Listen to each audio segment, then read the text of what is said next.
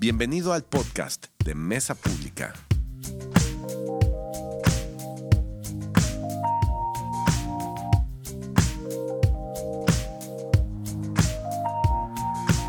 No, bienvenidos, bienvenidos. Qué, gusto estar juntos y es un gusto, eh, pues, escuchar acerca de la palabra de Dios juntos, ¿no? Escuchar acerca de Dios. Y yo no sé, no tienes que levantar tu mano, pero ¿cuántos quieren que Dios nos hable a cada uno en nuestro corazón? Híjole, ya, no tienen que levantar sus manos, les vi sus caras, creo que todos. Entonces yo sí te diría, prepárate porque seguramente este tiempo, este, pues tiene el potencial de hacerlo, ¿no? De, de esta- estamos juntos, estamos aquí reunidos porque creemos en Dios, entonces muy seguramente Dios nos, nos va a hablar a nuestros corazones y esto es emocionante. Yo quiero seguir con, este es el segundo mensaje acerca de estos encuentros con Jesús y estos mensajes eh, están basados en un libro de Tim Keller este, que se llama precisamente Encuentros con Jesús, que me está encantando porque eh, los que ya llevan tiempo aquí, este, saben que me, me encanta eh, este tiempo como para contar historias, contar las historias que son contadas en la Biblia vez tras vez y contar nuestras historias. Y hay una riqueza muy grande en contar historias, en el storytelling, ¿no? Entonces, eh, eh, estos mensajes se tratan acerca de, de historias de personas que tuvieron un encuentro con Jesús. Y lo que, y lo que encontramos en la Biblia acerca de estos encuentros, ¿no? Y- y se me hace muy relevante porque en este momento estamos en medio de nuestros grupos alfa, eh, los grupos en casa, este estudio eh, que, que- está siendo de mucha bendición y se están eh, estos grupos o estos temas están girando alrededor de algunas preguntas, ¿no? Las preguntas que, que- tienen que ver con, pues, ¿qué hay de malo en este mundo? En dónde estamos, hacia dónde vamos, o sea, como las preguntas grandes que tenemos como, como humanos, ¿no? Entonces, este tipo de preguntas se están viendo en estos grupos entre semana y creo que estas historias tienen que ver con estas preguntas, o, o sea, como estas preguntas tan, tan profundas que a veces tenemos como humanos. Entonces, sí me parece, digo, perdón, si me, si me eh, acompañan y si les parece bien, es lo que quería decir. Vamos directo a la palabra, vamos a Juan 2 y vamos a leer esta historia que ya hemos leído aquí algunas veces. Y es una, yo se los he dicho, es una de mis historias favoritas en la Biblia. Y, vamos a ver qué, qué tiene Dios para nosotros en esta mañana, ¿va? Dice,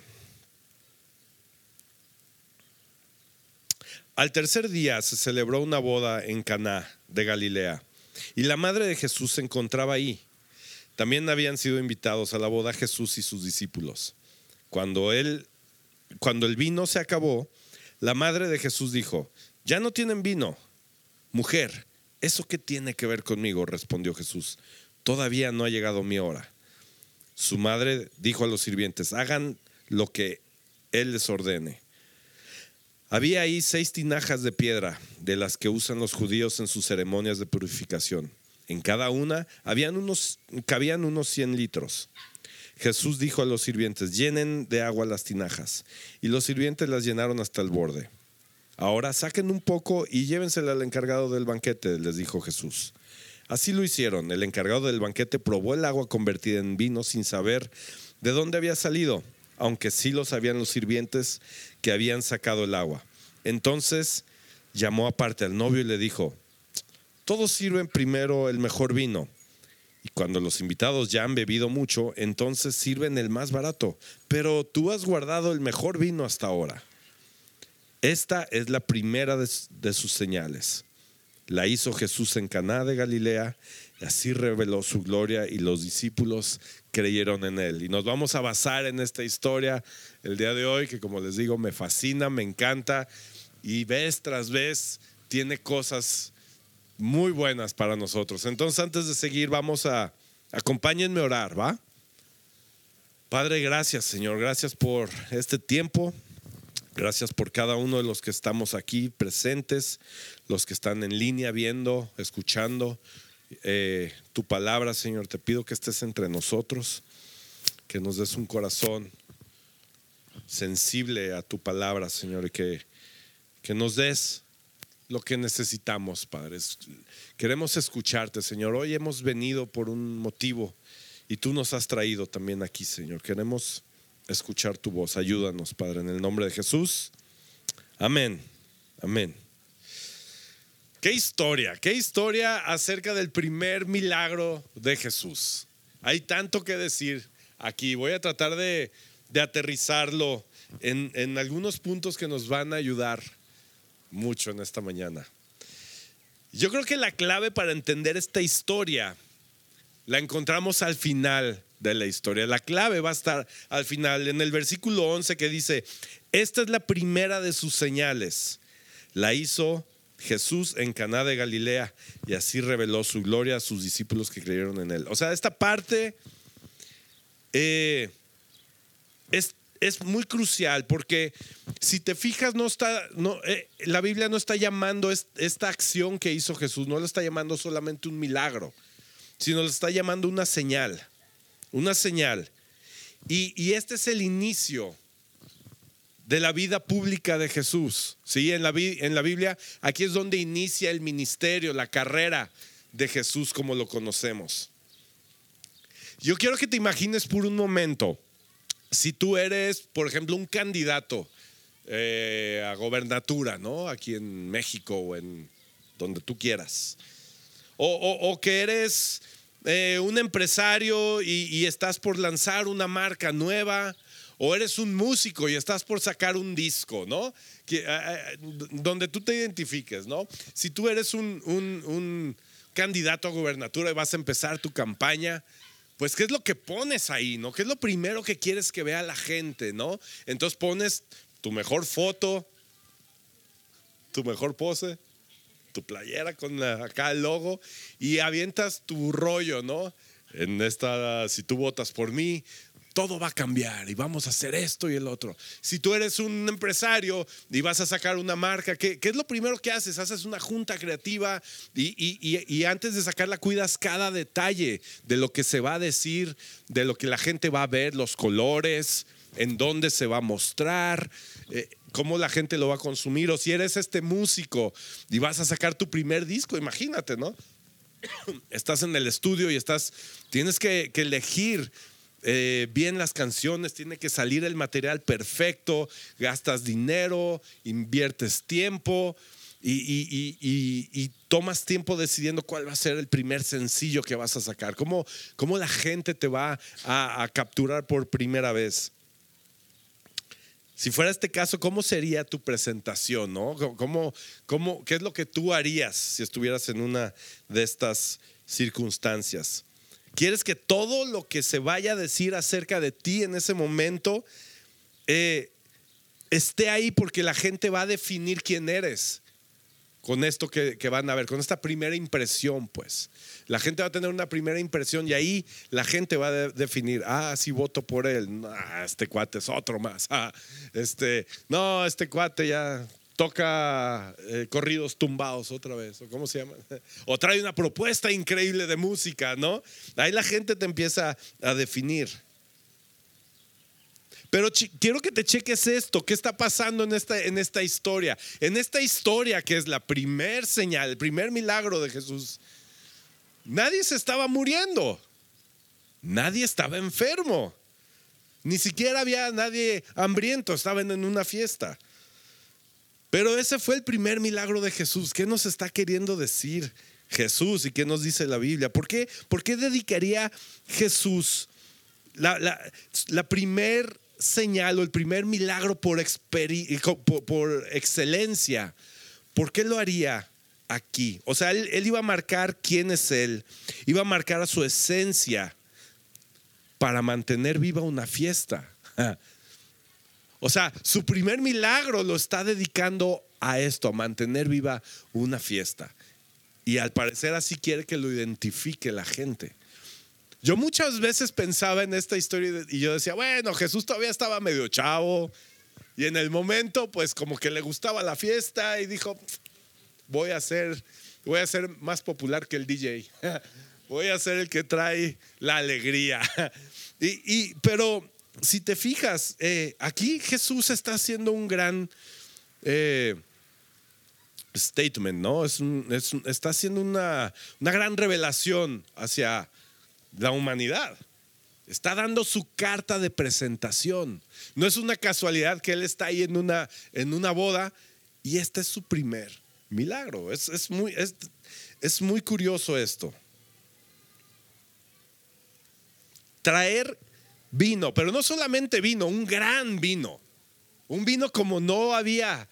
O sea, yo, yo imagino, el novio pasó tiempo consiguiendo el vino, ¿no? Cuando tú te casas y haces una fiesta, pues haces todo lo que está dentro de tus posibilidades, ¿no? Entonces, si tú vas a servir vino y tienes la posibilidad de hacerlo, cabe recalcar que en ese tiempo las bodas duraban una semana. Si tú estás, eh, has sido a las bodas mexicanas últimamente y dices, wow, esa boda duró toda la noche. Hay bodas que duran dos días, ¿no? Y la tornaboda. No, estas bodas duraban una semana, imagínate. Entonces, yo creo que para mantener una fiesta una semana, sí tenías que tener un trabajo previo, ¿no? De ir a escoger qué vino iban a tomar, qué comida iban a comer, cómo iba a estar la gente en una semana celebrando sin que se caiga la fiesta, sin que la gente se vaya, no, ya a las tres horas, no, hombre, todavía faltan cuatro días, no, ya vamos. No, la gente se quedaba. Era algo muy grande la celebración la boda, eh, eh, eh, lo que representaba en este, en este tiempo, era el evento más grande de tu vida. Era algo que marcaba y definía tu vida en este tiempo. Entonces, traía un gran vino para que la fiesta continuara. Esto es lo que hizo Jesús. ¿Para qué haría esto? hay, hay un autor inglés que hizo una gran investigación acerca de dos evangelios, el de Juan y el de Marcos. Hizo una gran, gran investigación muy profunda. Y en su libro, él acabó escribiendo su propia versión del Evangelio. Se llama Los Tres Evangelios, este libro.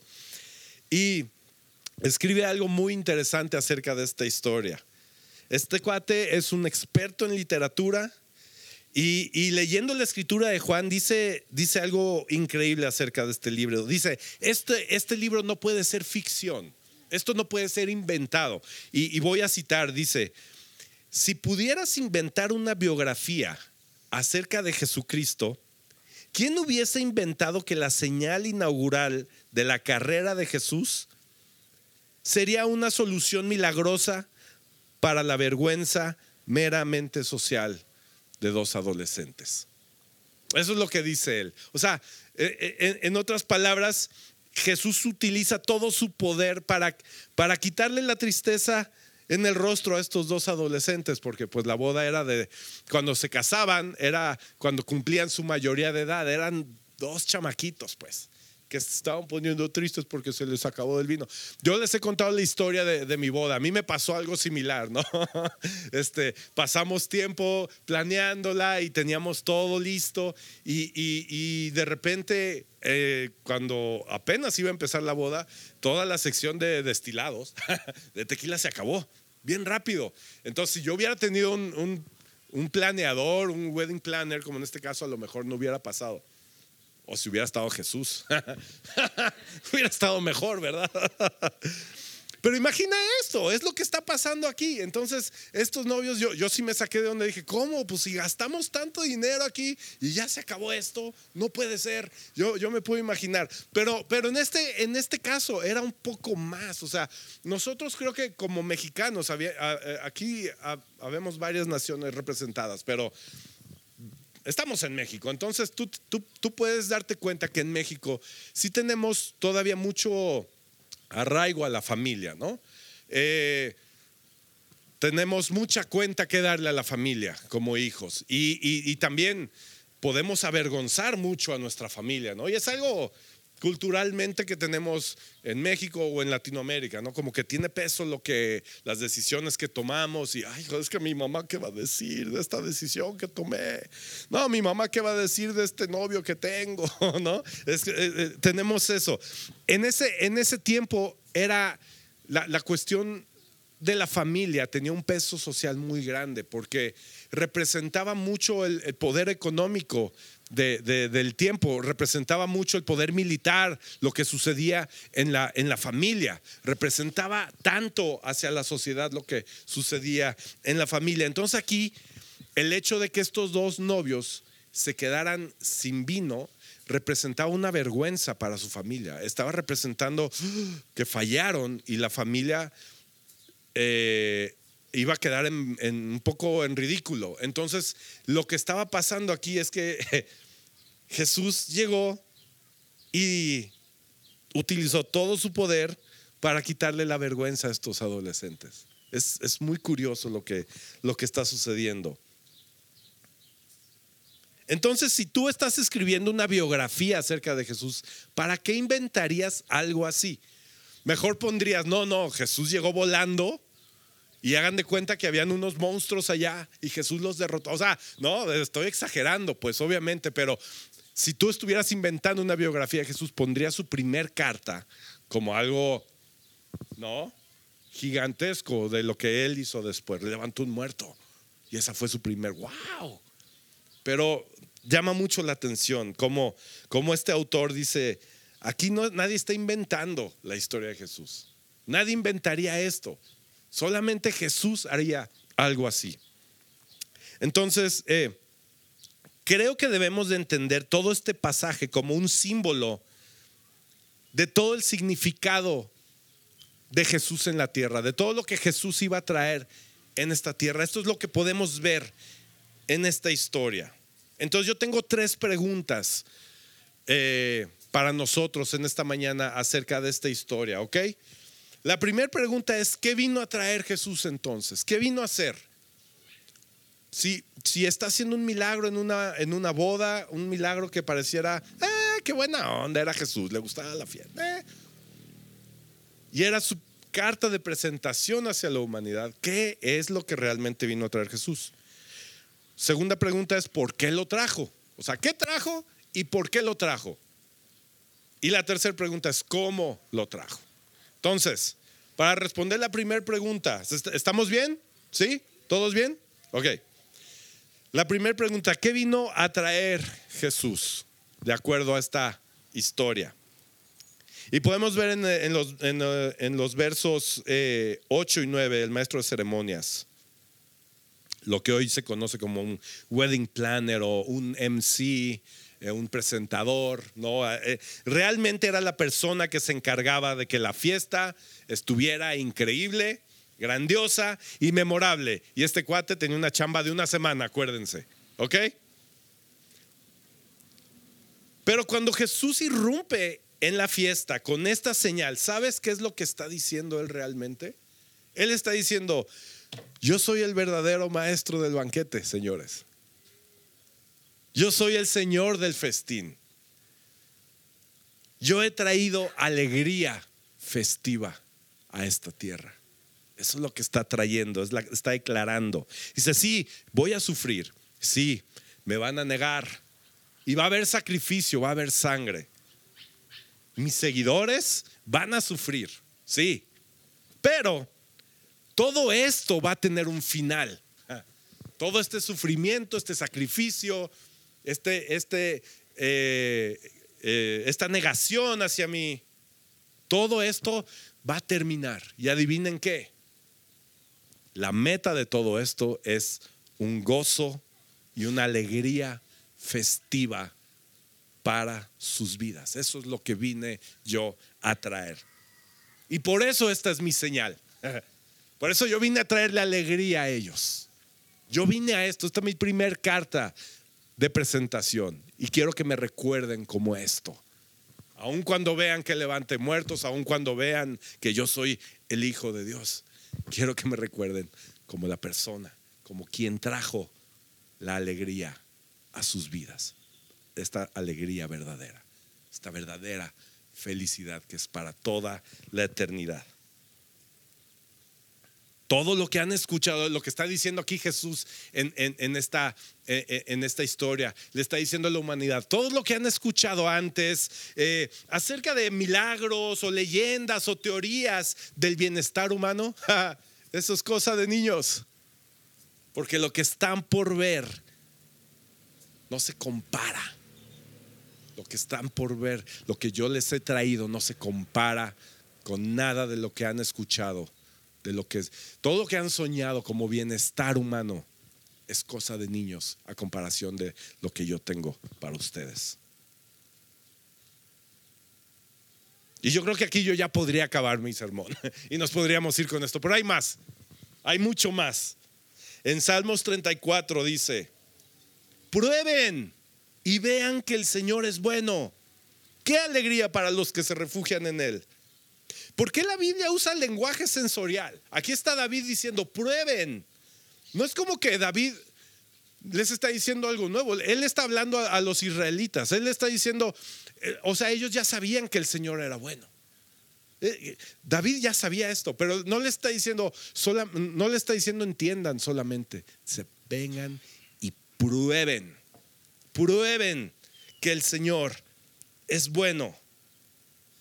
Obvio sabemos que es bueno, pero quiero que lo prueben, que lo experimenten. Vengan a probarlo.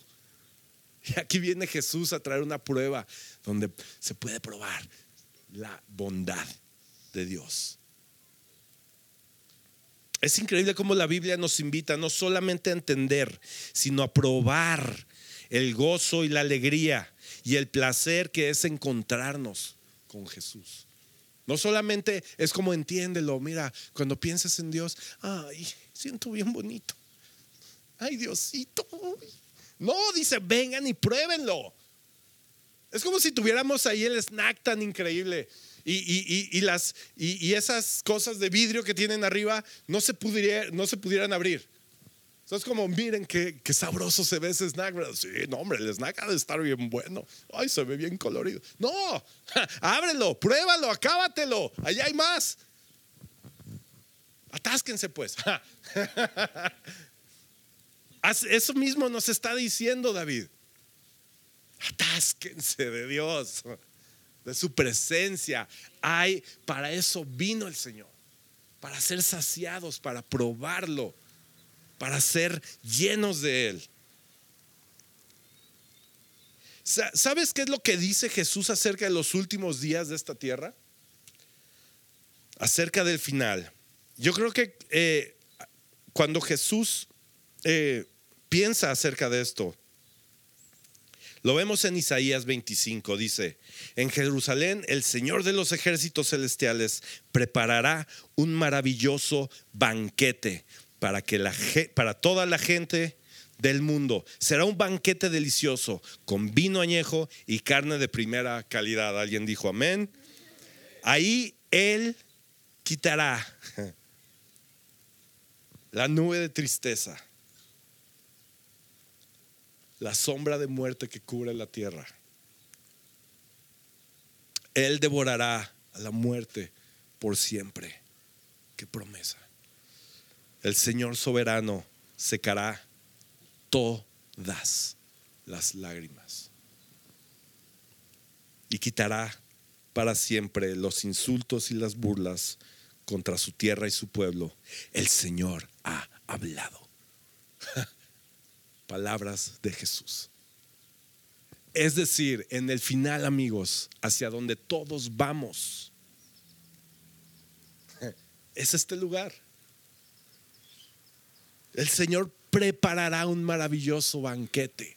Te lo puedes imaginar, de las manos del mismo Creador.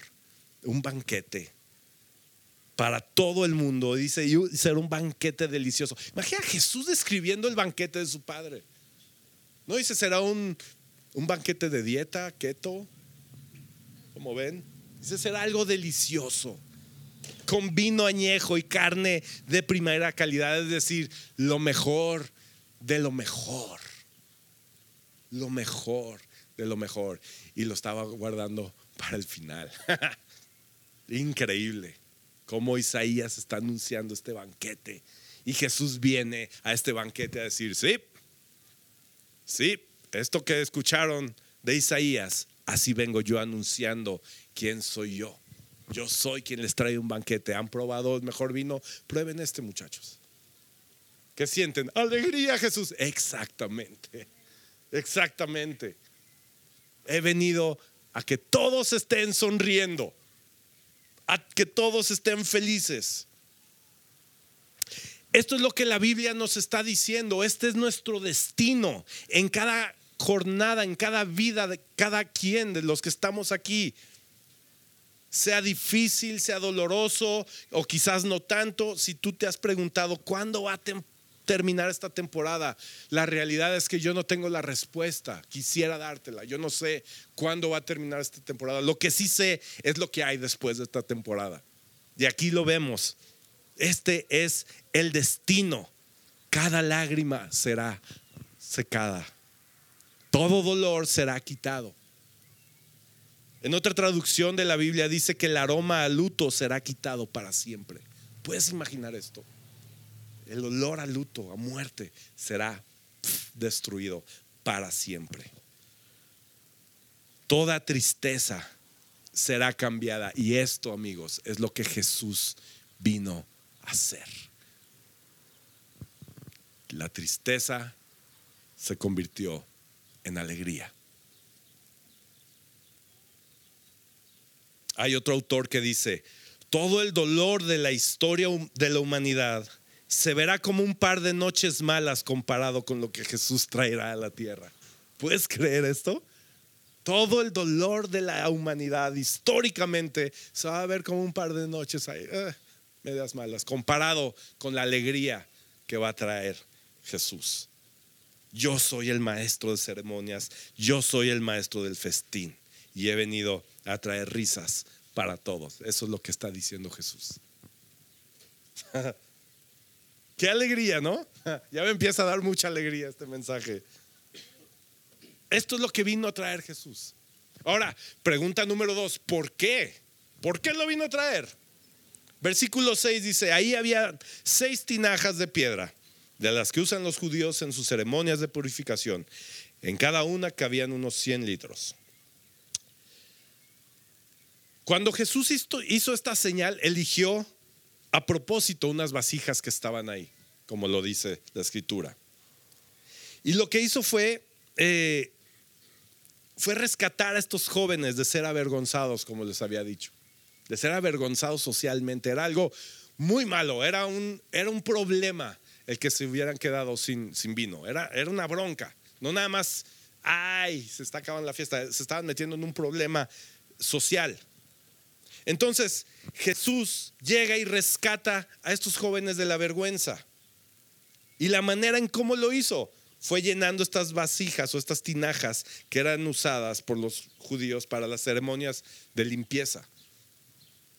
En aquel tiempo, déjenles explico, tenían, tenían, los judíos tenían una lista de reglas y una lista de regulaciones y todas ellas, lo, que, lo único que decían era, Dios es santo y el hombre no. Dios es santo y el hombre eh, tiene imperfecciones. Dios es increíble y el hombre está roto. Eso es lo que decían, lo que representaban estas, estas reglas. Entonces nos decía que hay, que hay algo mal en, en, nosotros, en los humanos. ¿no? Estas reglas nos recordaban que hay algo mal en la humanidad. Por lo tanto, debemos ser purificados y debemos ser lavados. Entonces, en otras palabras, tenemos que ser reparados. Entonces, y, existían estas leyes y estos ritos de purificación, pero eh, sobre todo lo que existían eran los sacrificios, era lo que más había. ¿Sí? Entonces habían ritos, purificación y habían sacrificios para nosotros entrar a un proceso de limpieza y poder estar delante de la presencia de Dios. Habían sacrificios de sangre. Entonces, en la idea del Antiguo Testamento de que Dios es santo y nosotros somos impuros, algo tenía que hacerse. Algo tenía que suceder para que nosotros pudiéramos estar cerca de Dios, porque había algo mal en nosotros, hay algo mal en la humanidad. Y como les decía, como mexicanos eh, conocemos este sentimiento de, estar arraigados a nuestras familias. Y el avergonzar a tu familia por algo que hice, por, por alguna decisión que tomé, para muchos es, es algo muy grande en la actualidad. Y era muy parecido en aquel tiempo. Así que estos dos jóvenes tenían un problema muy, muy serio en su boda. Tienen culpa y tienen vergüenza. Eso es lo que representaba que se terminara el vino. Esa es la representación. Eso es lo que estaba sucediendo. Y Jesús llega y los salva de esto, los redime y les está trayendo una gran señal de que eh, todo lo que tenían que hacer antes para redimirse y para estar bien, Jesús les está diciendo, se acabó, no más, no más ritos de purificación, no más sacrificios, ya llegué yo y traigo alegría conmigo. Y te voy a transformar tu vida. Jesús está rompiendo estos protocolos de, limpieza, de sacrificio, de comer de, cierta comida, de, de hacer los rituales que se tenían que hacer. Jesús los está rompiendo por medio de su trabajo y estas acciones y todo lo que significaba para la humanidad. Él está anunciando lo que Él vino a hacer en esta fiesta, el nuevo sacrificio que tomaría lugar para nosotros ahora ser limpios. Eso es lo que Jesús está representando en esta fiesta. Y yo creo que hoy en día es muy difícil hablar acerca del pecado, aún en el contexto de iglesia. Es, algo como que pues no nos gusta, nos incomoda aún la palabra pecado. Es como, ay Alfredo, eso es como de, de los ochentas esa palabra. ¿No? Pero creo que tenemos que entender qué es el pecado para poder entender bien a plenitud lo que, lo que Jesús vino a regalarnos. Entonces, eh, yo quiero hablar un poquito de esto. Creo que hoy más que nunca tenemos que tener en claro que Jesús vino a traernos alegría y no solamente se refiere a limpiarnos moralmente o quitar vergüenza de algunas situaciones o de algunas decisiones que hemos hecho sino que nuestra naturaleza humana, tenemos que reconocer que nuestra naturaleza humana es imperfecta. Que hay algo mal en la humanidad y, esto se llama pecado, lo que hay en nuestra vida. Es parte de nuestra naturaleza como humanos. Y este pecado nos mancha, este pecado nos ensucia, este pecado nos aleja, este pecado nos destruye. Eso es lo que hace esto que llevamos dentro de nosotros, que se llama pecado.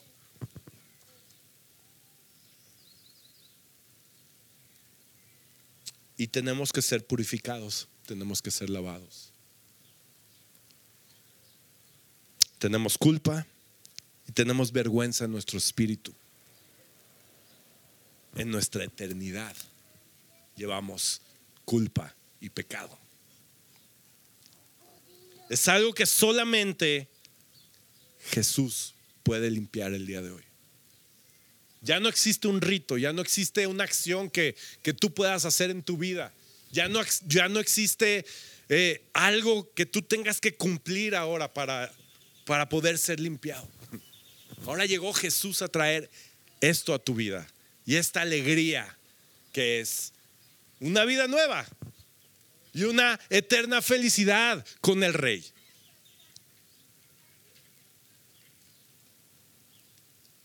No hay rito, no hay acción, no hay sacrificio que hoy pueda limpiar nuestra naturaleza de pecado, sino lo que Jesús vino a traer.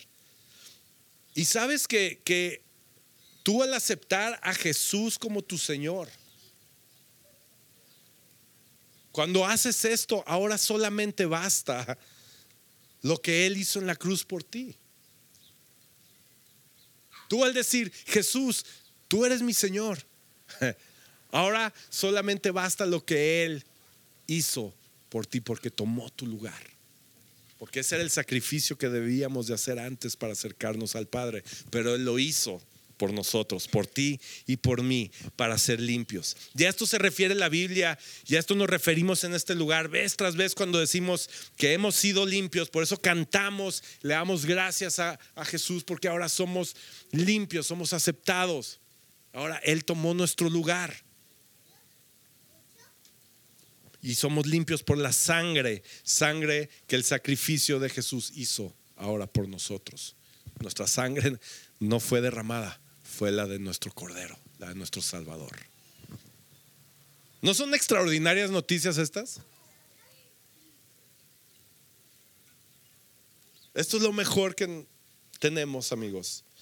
Y aquí voy a terminar en mi tercer punto. ¿Cómo vino a hacer esto? ¿Cómo vino a traer esto Jesús? Eh, es decir, el traer gozo y la alegría a nuestras vidas. Y esta es la parte crucial de la historia. Quiero que aquí podamos aterrizar un poquito nuestra atención. En el versículo 3 dice, la madre de Jesús le dijo, ya no tienen vino. Mujer, ¿eso qué tiene que ver conmigo? respondió Jesús. Todavía no ha llegado mi hora. Su madre dijo a los sirvientes, hagan lo que Él les ordene. O sea, aquí María les está diciendo, Jesús, hay un desastre. Esto, híjole, ella podía ver la vergüenza de los novios y lo que iba a pasar. Jesús. Y la respuesta de Jesús dice, mujer, ¿eso qué tiene que ver conmigo? Y vemos que es una respuesta media fría o media, media gacha, ¿no? De Jesús, decirle a su mamá, ¿y yo qué? Mujer. y, y hay quienes dicen que esta respuesta de Jesús es, es un tipo de traducción. No, es que eso no, eso no es lo que realmente quiso decir Jesús. Jesús no le faltaría el respeto. No, Jesús era. Pero la mayoría de historiadores coinciden que no. Que hay algo que le molesta a Jesús, que hay algo que le estresa a Jesús en esta respuesta. Después dice, todavía no ha llegado mi hora. Si tú lees a, lo largo de, del libro de Juan, te vas a dar cuenta que cada vez que Jesús hablaba acerca de su hora se refiere a su muerte. Lo ves en Juan 7, Juan 8, Juan 13 y así, así, vez tras vez, tras vez, tras vez. Hablando acerca de mi hora, mi hora, mi hora, refiriéndose acerca de su muerte. María dice, qué desastre Jesús, no hay vino. Y Jesús responde, mujer, ¿eso qué tiene que ver conmigo? En otras palabras le está diciendo, no estoy listo para morir. ¿Qué tipo de respuesta, no? Eh, es posible que, María ya, ya, ya se estaba dando cuenta de quién era Jesús. Ella ya estaba ubicando de que, oh, ay, jole. Pero también siento que sabía ya que su hijo no era normal. ay, hijo, no, ¿por qué no eres normal? Porque fíjate, lo que, lo que sigue es que ella va y le dice a los, a los sirvientes, vayan y hagan lo que Él les ordene. Y por otro lado, Jesús le está diciendo a María, ¿en serio? ¿Quieres que haga yo algo por ellos? ¿Quieres que yo haga algo por su vergüenza? ¿Yo qué? ¿Quieres que yo haga algo por su vergüenza? ¿Quieres que les traiga felicidad? o sea, todo esto es un símbolo, es una señal que va más allá de lo que pudo haber hecho el maestro de ceremonias o aún su propia mamá con esta, eh, con esta iniciativa.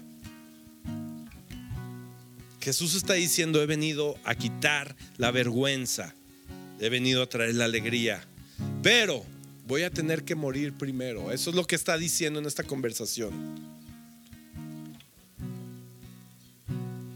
Y si nos damos cuenta, lo que Jesús está diciendo es que quiere traer tantas cosas a nuestras vidas en lo profundo. Él está diciendo, quiero traer cosas que nadie ha traído a tu vida en lo profundo. ¿Sabes cómo lo puedes comparar? Te quiero, te quiero amar tanto como, como un amor de un novio hacia su novia. Así se, así se pone Jesús, se autotitula como el novio el amante, el gran amante. Se compara como, dice, lo que yo voy a traer a tu vida es como el amor hacia, es, el amor de un prometido. Ahora, si tú has estado comprometido en tu vida y eres como yo, quizás prometiste muchas cosas para impresionar a tu novia, ¿no? No, no, es que cuando te cases conmigo me voy a peinar de lado. Yo, sorpresa, me tuve que rapar. Cuando nos casemos, ¿ves esa casa? La nosotros va a estar mejor. e, ese amor de, de, prometido, ese, ese compromiso, ese eh, decirle, yo voy a dejar mi vida por ti. Si tú me dices que sí, voy a hacer todo por ti. Y Jesús está comparando como este tipo de amor hacia ti. Como este novio, este prometido que está listo para amar a su novia. En Mateo 9, 14 dice, un día los discípulos de Juan se acercaron a preguntarle, ¿por qué tus discípulos no ayudan como los fariseos y nosotros? Jesús responde, ¿acaso pueden estar tristes los invitados a una boda mientras el novio está con ellos? Les preguntó Jesús. Claro que no, pero llegará el momento en que quitarán al novio y entonces sí ayunarán. El punto es que Jesús se identifica él mismo como el novio. Como el novio, lo que yo te voy a traer a ti. Lo que un novio desesperado por amar a su novia tiene.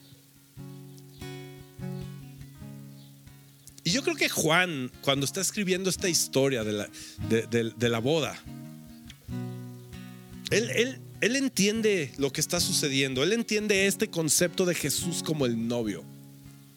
Él, él lo comprende muy bien. Incluso escribe acerca de esto en Apocalipsis. Al igual que como está escrito en Isaías. O sea, un libro que se escribió hace un montón de, años y ahora en, en, uno de los libros que está anunciando el final de los tiempos. Y dice Apocalipsis 21, y vi la ciudad santa, la nueva Jerusalén que descendía del cielo desde la presencia de Dios como una novia hermosamente vestida. ¿Para quién? Para su esposo. Juan lo entendía muy bien. Lo escribió muy bien. En otras palabras, lo que está diciendo es que lo que está diciendo Jesús es que al final, todo lo que viene al final de este sufrimiento, de esta vida, de lo que está sucediendo el día de hoy, al final, con lo que te vas a topar, es que habrá un gran festín, habrá un gran banquete. Y es un banquete de boda. No nada más es una comida informal, sino que es, es un banquete de boda. Alguien dijo también que una posibilidad de lo que Jesús estaba pensando en ese momento con esa respuesta media fría puede ser lo que muchos solteros piensan cuando van a una boda, ¿no? Ay, se quedan callados. Pues imagina un soltero en una boda. Muchos se quedan callados y como se ponen a pensar cómo se vería el día de su boda, ¿cierto? Ay, joder, ¿cómo me vería yo en mi vestido? ¿Cómo, voy a decir yo las palabras? Y quizás lo que Jesús está diciéndole a su madre es que para que la gente beba el vino nuevo que yo he traído y se deleiten en mí, voy a tener que morir para que mi gente y mi pueblo tenga que disfrutar y sean verdaderamente felices. Y voy a tener que tomar yo la copa de justicia de castigo y de muerte. Por eso Jesús estaba estresado. Él sabía lo que representaba todo esto. Jesús está pensando en su muerte en este momento. Estaba recordando, bueno, no recordando, está pensando acerca de su muerte. Y, yo he escuchado muchas veces que eh, hoy en día, ¿no? Con, como les he dicho, tanta información y tantas influencias y todo, mucha gente puede decir, bueno, yo, yo, yo, mira, el rollo de la iglesia, del cristianismo, no estoy muy de acuerdo. Yo me quedo con, voy a imitar a Jesús, nada más. Yo nada más me quedo con Jesús. Yo, yo, yo con imitarlo. O sea, si lo imitas está bien y, y con eso me doy. Pero eh,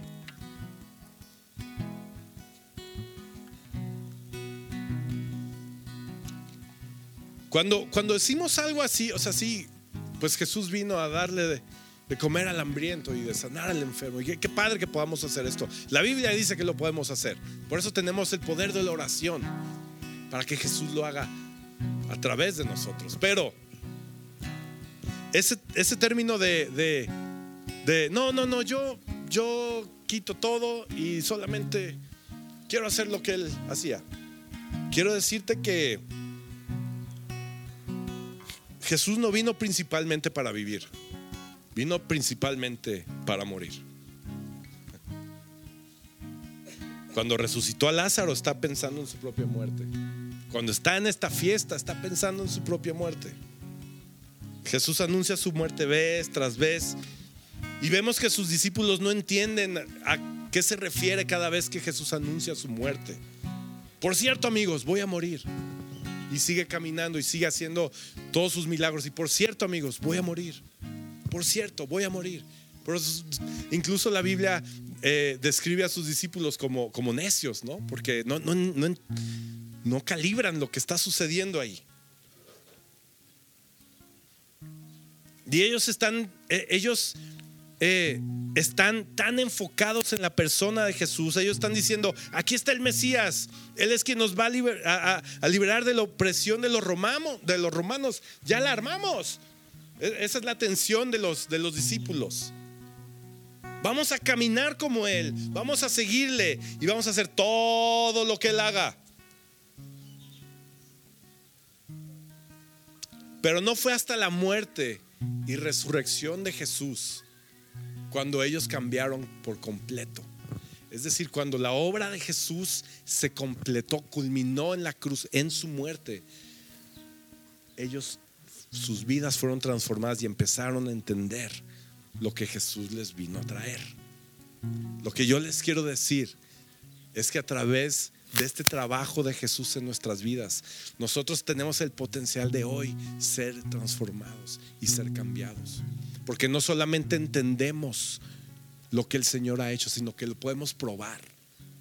Lo podemos probar el día de hoy.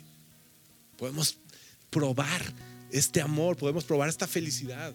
Podemos tener ah, un, vistazo de cómo se va a ver nuestra vida, en el, de, cómo se ve ahora nuestra, nuestra nueva identidad en Él, en el futuro. Jesús vino a morir por nosotros y de esta manera ser limpios y recibir gozo y alegría. Vino a invitarnos a una gran fiesta en donde la alegría y la verdadera felicidad nos esperan. Y todo dolor, cada lágrima será quitada. ¿Lo puedes creer? ¿Lo quieres creer? Yo te invito a que si esto es algo que quieres en tu vida, híjole. No, no solamente cada lágrima va a ser secada, sino que va a ser borrada. ¿Podemos entender lo que es esto? O sea, cada lágrima se va a borrar. Es, es decir, ya no habrá lágrimas en tu historial de vida. Tu vida nueva no va a tener días con lágrimas tu nueva persona va a ser limpia, limpiada. Es una nueva criatura. Y las criaturas nacidas en el Señor no tienen lágrimas en los ojos, no conocen el dolor, no conocen la humillación, no, no conocen el rechazo. ¿Puedes imaginar una vida así? Eso es lo que el Señor tiene para nosotros y lo podemos empezar a probar desde el día de hoy lo podemos empezar a probar. Así que yo te quiero invitar a que si tú quieres entregar tu vida al Señor hoy, te pongas de pie con nosotros y vamos a festejar porque es, un, es una celebración, no es, no, no es nada mágico ni te vamos a señalar, sino queremos celebrar contigo tu nueva vida en el Señor. Si tú ya lo has hecho, no importa, ponte de pie. Si quieres orar, si quieres pedirle, Señor, recuérdame de esto, llévame hacia allá. Vamos a, vamos a a tomar este tiempo y, a orar juntos y a, cantar de este, de este Jesús que trajo esta alegría hacia nosotros, de este Jesús que vino a quitar la vergüenza, que vino a quitar todo lo que a lo que estábamos destinados y ahora gracias a él tenemos esta gran herencia. ¿Les parece bien? Gracias, Señor. Gracias por, por tu palabra, Padre. Gracias por esta historia. Si tú estás ahí de veras, levanta tu mano. Dile, aquí estoy, Señor, aquí está mi vida y ten, te la entrego. Te la entrego, Señor. Yo quiero esta alegría, yo quiero, yo quiero de ti, Señor, quiero probarte, Padre. Gracias, Señor, por este tiempo. Gracias por lo que estás haciendo en los corazones, Señor. Gracias porque a ti te importa nuestra vida y, y veniste a entregar tu propia vida, Señor. Y tomar nuestro lugar. Y veniste a traer, a, poner risas entre nosotros, Señor. Yo te pido, Señor, que esta sea una comunidad que celebra, Señor. Que celebra, que tiene un gozo de celebración, Señor. Aún en medio de la oscuridad, aún en medio de los momentos difíciles. Que te tenemos a ti, Señor. Que sea palpable entre nuestras vidas, entre nosotros, Señor. Que tú estás ahí, que tú estás, que tú estás obrando, Señor, entre nosotros.